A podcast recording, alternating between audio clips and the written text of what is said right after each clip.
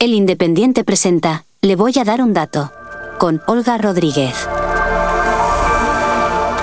Bienvenido. En este episodio no le voy a dar un dato, le vamos a dar varios. Estamos ya a finales de este año 2023 en el que hemos contado las subidas de tipos del Banco Central Europeo, las negociaciones entre sindicatos y empresarios, la recuperación del turismo y muchas otras noticias que ha podido leer en nuestro periódico.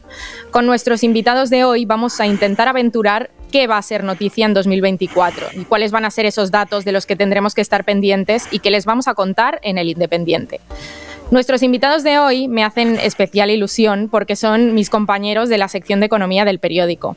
Tenemos por aquí a Alba Senjo, redactora de macroeconomía, de fiscalidad y de temas laborales. Hola, Olga. Tenemos a Marta Gracia, redactora de banca y finanzas. Hola, Olga. A Diego Molpeceres, nuestro redactor de empresas, de construcción a turismo, pasando por infraestructuras y distribución. Hola, ¿qué tal? Y a Carlos Rodríguez de Cózar, el jefe de la sección, que además nos cuenta qué pasa en el sector de las telecomunicaciones y en el de la energía. Hola, Olga normalmente, este podcast ya lo saben, es más ordenado, hay un dato y una entrevista, pero hoy, como somos varios por aquí, vamos a ir hablando con todos nuestros invitados para que nos vayan poniendo en situación para afrontar 2024.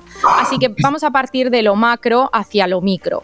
Así que, Alba, ¿qué tal? ¿Cómo lo ves? ¿Cómo se prevé que sea 2024 en cuanto a economía y el empleo? Pues, a ver, la economía en 2024, a día de hoy, las previsiones son que vaya un poquito peor que este año, pero eso en parte no es una noticia negativa porque también es cierto que veníamos con una inercia muy importante después de la pandemia, la guerra de Ucrania, eh, todas esas circunstancias que, hacían que tuviésemos muchísimo camino que recorrer y mucho espacio que recuperar. Entonces, eh, a día de hoy, si se cumplen todas las previsiones, que al final están sujetas a que no se recrudezca el conflicto de la guerra de Ucrania, el de Gaza, a que los precios de la energía se mantengan en, esta senda descendente que, estamos viendo. Eh, en teoría vamos a crecer el año que viene un 1,6%, en la previsión última que ha dado el Banco de España, y el empleo va a ir a, mejor, eh, que es algo que, que, bueno, se debe a que no se prevemos ningún tipo de contracción ni, nada parecido. Eh, sin embargo, del lado de los precios sí que se espera que, repunten un poco en comparación con este año y que crezcan todavía más, pero eso te lo cuento ahora después. Entonces, nos comentas ¿no? que sí que va a haber mm, cierta ralentización en el crecimiento, pero se va a seguir creando empleo y si no hay nada que altere el marco internacional, digamos, no deberíamos preocuparnos en exceso. Justo. Muy bien, pues todo esto que nos cuenta Alba al final va a tener repercusión en nuestras finanzas, en nuestros ahorros, en la inversión. Así que Marta, ¿qué pasa con todo esto? ¿Cómo va a ser 2024 en la economía de cada uno? En 2024 vamos a seguir estando atentos a los tipos de interés, al Banco Central Europeo, a las hipotecas, al Euribor, aunque será de una manera un poco más calmada porque no se prevé o el mercado no prevé que el Banco Central Europeo baje los tipos hasta otoño y los mantendrá en el 4,5 que los dejó en la última reunión hasta después del verano, previsiblemente. Esto afectará al Euribor, que ya está bajando. la media de este mes de diciembre se estima que sea del 3,7% y los, los, expertos estiman que el año que viene estará más cerca del 3 que del 4% que, que ha sobrepasado este año de largo. Esto eh, afectará a los hipotecados, le seguirá afectando porque aunque baje el Euribor, la cuota hipotecaria eh, seguirá siendo alta, los nuevos préstamos se seguirán encareciendo, aunque a un ritmo mucho menor del que ha venido haciendo este 2023. Eh, esto ha llevado al Gobierno a hacer un código de buenas prácticas que ha renovado para este 2024, ampliando la renta por hogar que se pueden ver beneficiados y también prorrogando la amortización gratuita de, los préstamos variables, que al final en España somos países de, país de propietarios, país de que queremos tener una casa en vivienda, en propiedad, por lo que la hipoteca es nuestro principal eh, tesoro, por así decirlo. Eh, se notará menos en las hipotecas o con menos fuerza que este 2023, pero se espera que en los depósitos, o sea, en el, en el plano del ahorro sí que se note un poco más porque los bancos grandes, que eran los que estaban un poco, empiecen a remunerar esos, ese ahorro de los españoles. Ya han empezado dos grandes bancos, aunque de manera muy puntual y a clientes muy específicos, pero se espera, o por lo menos lo espera, lo espera la mayoría de los clientes es que este 2024 sea más generalista y para todos los clientes. Lo que sí que se mantendrá más o menos como ahora son las letras del Tesoro, que ha sido el gran hit de este 2023 y se estabilizará la remuneración, por lo menos en las primeras subastas, pues en el 3,5 más o menos que, está, que está ahora. Entonces, bueno, parece que va a ser un buen año para intentar ahorrar, ¿no? Dentro de lo posible, a poder acumular ahí en esos depósitos algo de, dinero para, no sé, quizá invertir más adelante cuando, como comentas, los tipos empiecen a bajar o a ser más moderados de lo que estamos viendo. Esto también tiene su, repercusión en, las empresas, tanto en el coste de financiación que tienen que asumir como en cómo se tienen que preparar para, para esta transformación, tanto digital como hacia la transición ecológica, que si ya hemos visto en este 2023 que va a tener un papel muy fuerte, en 2024 lo vamos a seguir viendo. Así que nos vamos al plano empresarial. ¿Cómo lo ves tú, Carlos? ¿Qué, qué se nos presenta en ese ámbito para el próximo año? Pues eh, muchas eh, incertidumbres y, mucho trabajo que, hacer. Mm, primero porque nos, podemos ir a cualquier ámbito empresarial, vamos a ver si las inversiones prometidas de, fondos europeos o, de energéticas, sobre todo, que estos meses atrás hemos visto cómo han dicho que no quieren seguir eh, invirtiendo por, porque no hay un marco seguro, o ellos dicen que no hay un marco seguro en España por, por, los impuestos precisamente a la banca y a las energéticas. Vamos a ver qué, qué, ocurre. Se abre una nueva ventana después de las últimas declaraciones de, de Calviño y de Rivera que abren la puerta a suavizar esos impuestos y, y ahí va a estar mucho de, los que los sectores principales que, que son eh, o el constructor y el energético en, en, España son los que más invierten en, en nuestro país Veremos qué, hacen. Vamos a estar pendientes de las renovables otra vez. Eh, es, eh, nuestro país es uno de los mejores en, en, todo el mundo por, por, el sol, por el viento. Eh, ahora hay menos agua, pero también hemos tirado mucho de, de, la, de, la, hidráulica para poder generar electricidad. Y vamos a ver si esas inversiones se traducen en, en que poco a poco dejemos de, de utilizar las, las llamadas energías fósiles que lo último que se dijo en, la COP es que se quería reducir, pero como todos sabemos suele ser un, brindis al sol. Pendientes mucho del gobierno, de las decisiones que tome el gobierno en 2025 para cometer inversiones o no y también, como siempre, no podemos olvidar el plano tecnológico de las grandes empresas tecnológicas que están Déjame que te pare ahí y que volvamos a esas inversiones en las renovables y en este cambio que, se está produciendo en el sector energético para trasladar un poco esto, eh, cómo lo vamos a notar en la factura, ¿no? ¿Cómo va a ser el próximo año en materia energética? Llevamos muchos meses muy pendientes, tanto del mercado eléctrico como del gasístico, incluso comprobando cada fin de semana a qué precio está la gasolina y el diésel. ¿Cómo ves este, este ámbito, estos precios de cara al próximo año? De entrada nos vamos a encontrar, no voy a dar una buena noticia, nos vamos a encontrar con, subida de, precios en, la luz y en el gas porque salvo que el gobierno eh, prorrogue las medidas, que no tiene pinta que lo vaya a hacer antes del 31 de enero, eh, se recuperarán los impuestos que venían asociados en, las, en las facturas de luz y de gas y ahí de primeras nos vamos a encontrar con una subida. Va a ser un buen año para las renovables y eso también se va a notar ¿no? en, en la factura. Sí, se va, se va a notar o, se pretende notar porque cuanto más utilicemos las renovables, más barato será, sobre todo a los clientes de, que están en, la libre, en, la tarifa libre. Nada, eh, nada de, los, de aquellos clientes que tengan un precio negociado con las empresas lo notarán.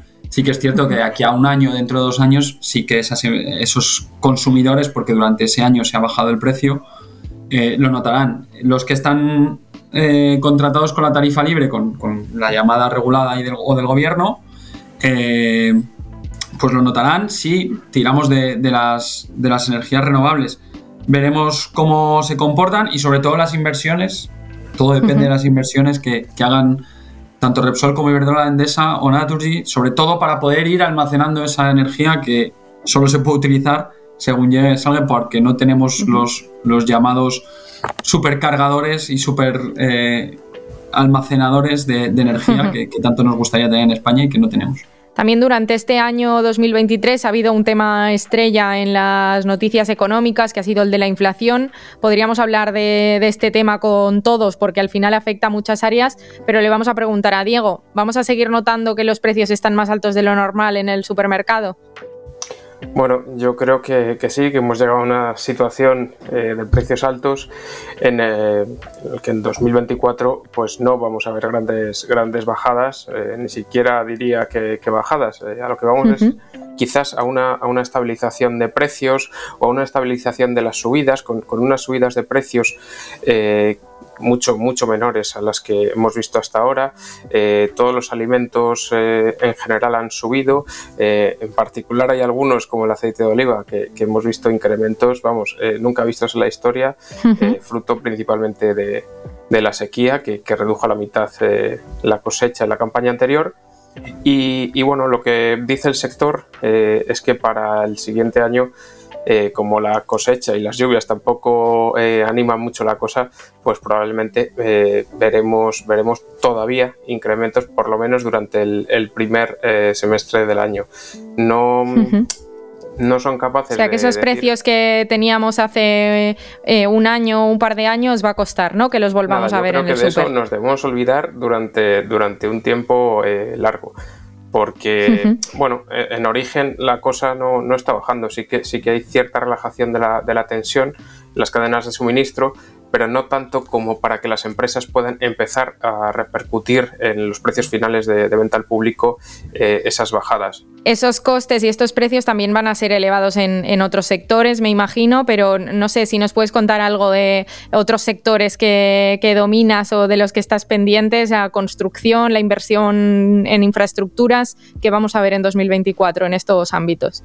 Sí, yo creo que en, infraestructuras, por ejemplo, eh, pues el, Estado continuará con el ritmo inversor, con, con, el impulso inversor que ha tenido hasta ahora, gracias en parte o, principalmente a la llegada de los fondos europeos. Seguiremos viendo mucha licitación de, obra pública, principalmente, eh, bueno, como, como, ha habido hasta ahora en, el ferrocarril por parte de Adif. Pero claro, mm, todas las empresas siguen preocupadas por el tema de los costes. Eh, materiales como el acero, eh, que son fundamentales para, la construcción, pues han tenido unas subidas acumuladas eh, muy grandes. Eh, ahora, al igual que pasa con los alimentos, han empezado a relajarse, pero no tanto como para que en esos contratos pues, se, pueda, se pueda notar. Entonces, bueno, 2024 desde luego va a estar marcado por, por esas subidas. luego hay un montón de empresas que también tienen en mente reactivar sus inversiones, sobre todo porque ya se ha despejado una incógnita, que es la incógnita política, con la formación de gobierno. Eh, mm, se, les ha abierto un poco, estaban muchas eh, reteniendo proyectos o cosas que tenían en cartera y en mente, pero ante la incertidumbre que, había, pues no se decidían a dar el paso. Yo creo que en este 2024 empezaremos a ver cómo, muchas empiezan a abrir el grifo y, y poner en marcha o recuperar cosas que tenían, tenían ahí guardadas en la cartera. En este último año también hemos tenido, a, finales de año sobre todo, hemos tenido una noticia muy importante en el sector teleco, ¿no? sobre todo por la magnitud que tiene eh, a nivel laboral y, por la importancia que tiene Telefónica para, la economía en España. Em, va a ser el sector teleco también va a ser uno de los, que, de los sectores que afronte mayores cambios o, o de los que demos más noticias el próximo año, ¿no? ¿Qué estamos ahí esperando en este sector? Yo creo que es un poco el sector eh, bancario hace unos años, en el que hubo muchísimas noticias, confusiones con ERES, pues eh, se ha trasladado al, sector de las telecomunicaciones que parecía que no estaban pasando cosas más allá de, la inteligencia artificial o, de implementación de nuevas tecnologías. Bueno, pues en los últimos cuatro meses hemos visto cómo eh, Telefónica ha presentado un plan estratégico, ha presentado un ERE y otra de las grandes noticias es que STC, el grupo saudí, eh, quiere irrumpir o ha irrumpido en el, accionariado de Telefónica con el recibo del gobierno. ¿Por qué? Pues porque obviamente hay muchísimos intereses en Telefónica, es una empresa que tiene millones de datos de personas, millones de datos de, empresas y bueno, eso eh, se va a trasladar a 2025 porque el gobierno tiene que decidir si le da entrada o no le da entrada, si eh, va a haber consejo de va a haber un miembro de STC en el consejo de administración o no. Telefónica dice que no lo va a Muchos ver. aspectos, muchos aspectos tendrá que, tendremos que ir eh, desvelando durante el próximo año y vemos que el gobierno va a tener que tomar muchas decisiones. Eh, entre ellas, pues hemos mencionado yo a alguno de los impuestos, ¿no? Que el gobierno tiene que decidir si modifica, si les da continuidad o ver qué cambios hay ahí. También con el nuevo panorama político, buscar esos apoyos para, para tratar de sacar adelante su estrategia fiscal. No sé si Alba nos puedes dar alguna pincelada de qué impuestos van a subir o de cuáles debemos estar pendientes en 2024. Sí, pues justamente como dices, sí que vamos a ver una subida en los impuestos en el próximo año. Lo único que esta vez no van a tener tanto que ver con que se creen nuevos impuestos, con que suban eh, los tipos de los impuestos que a día de hoy pagamos, uh -huh. sino con que eh, van a desaparecer las medidas de apoyo que el gobierno eh, aprobó, sobre todo para mitigar el impacto de la guerra de Ucrania en, en los precios de, que pagan los españoles, pues tanto en el supermercado como de la energía y demás. Entonces aquí hay una interrogante muy importante que es qué medidas van a retirarse, cuáles van a continuar. Eh, a día de hoy parece que eh, todo apunta a que van a continuar eh, parte de las mismas. Por ejemplo, el IVA de los alimentos continuará previsiblemente suprimido durante al menos la mitad del próximo año. Uh -huh. Pero claro, todas aquellas mm, ayudas del gobierno que se retiren van a provocar un aumento muy importante de los impuestos que pagamos todos en todas las facturas. Al final, aunque el precio de los alimentos continúe bajando, que ya viene, eh, bueno, no bajando, sino creciendo menos de lo que crecía Eso durante es. los últimos meses, pues aunque vaya bajando poquito a poco, eh, al final, si un impuesto tan importante como el IVA que no pagabas durante los últimos meses, empiezas a pagarlo de golpe, vas a ver la subida de forma muy importante en el ticket de la compra. Uh -huh. y, y, luego también se va a notar especialmente el tema del, del alza de las cotizaciones sociales, que es algo que eh, se aprobó como parte de la reforma de las pensiones para cubrir eh, la jubilación de toda la generación del baby boom. Eh, el gobierno aprobó un pequeño recargo en las cotizaciones que trabajadores y empresarios pagan mes a mes a la seguridad social. Uh -huh. Esto cada año va aumentando, cada mes de enero aumenta un poquito más y aunque no es una cantidad muy significativa, es una décima. En, en el porcentaje de cotización que se paga, pues esto mmm, quizá el año que viene no se va a notar muchísimo, pero a lo largo de los próximos años sí que va a pesar y también tenemos dudas de en concreto qué impacto va a tener sobre, sobre el empleo este, este recargo. Pues estaremos pendientes también de, de, esas noticias. Marta, normalmente cuando hablamos de, empleo y de, de, transformación en empresas siempre tenemos ahí un ojo puesto en, en, los grandes bancos. De momento no, no parece ¿no? que vaya a haber ningún cambio en 2024. De momento lo que se cree que van a seguir cerrando oficinas eh, porque no son rentables según ellos, porque la gente ya no va a las oficinas, uh -huh. aunque tienen el compromiso de seguir manteniendo algunas oficinas y puestos en zonas rurales por el compromiso que tienen con el acuerdo que tienen con el gobierno de, de la inclusión financiera de, para mayores y para zonas rurales. Así que nos esperan grandes, grandes despidos en el sector. Pues creo que hemos hecho un buen repaso a todo lo que está previsto que ocurra en 2024. El resto, pues lo iremos contando en, en el Independiente. Alba, Marta, Diego, Carlos, muchas gracias por acompañarnos hoy en el podcast. Gracias. gracias. Hasta aquí le voy a dar un dato. Con Olga Rodríguez. Programa producido por adio.fm.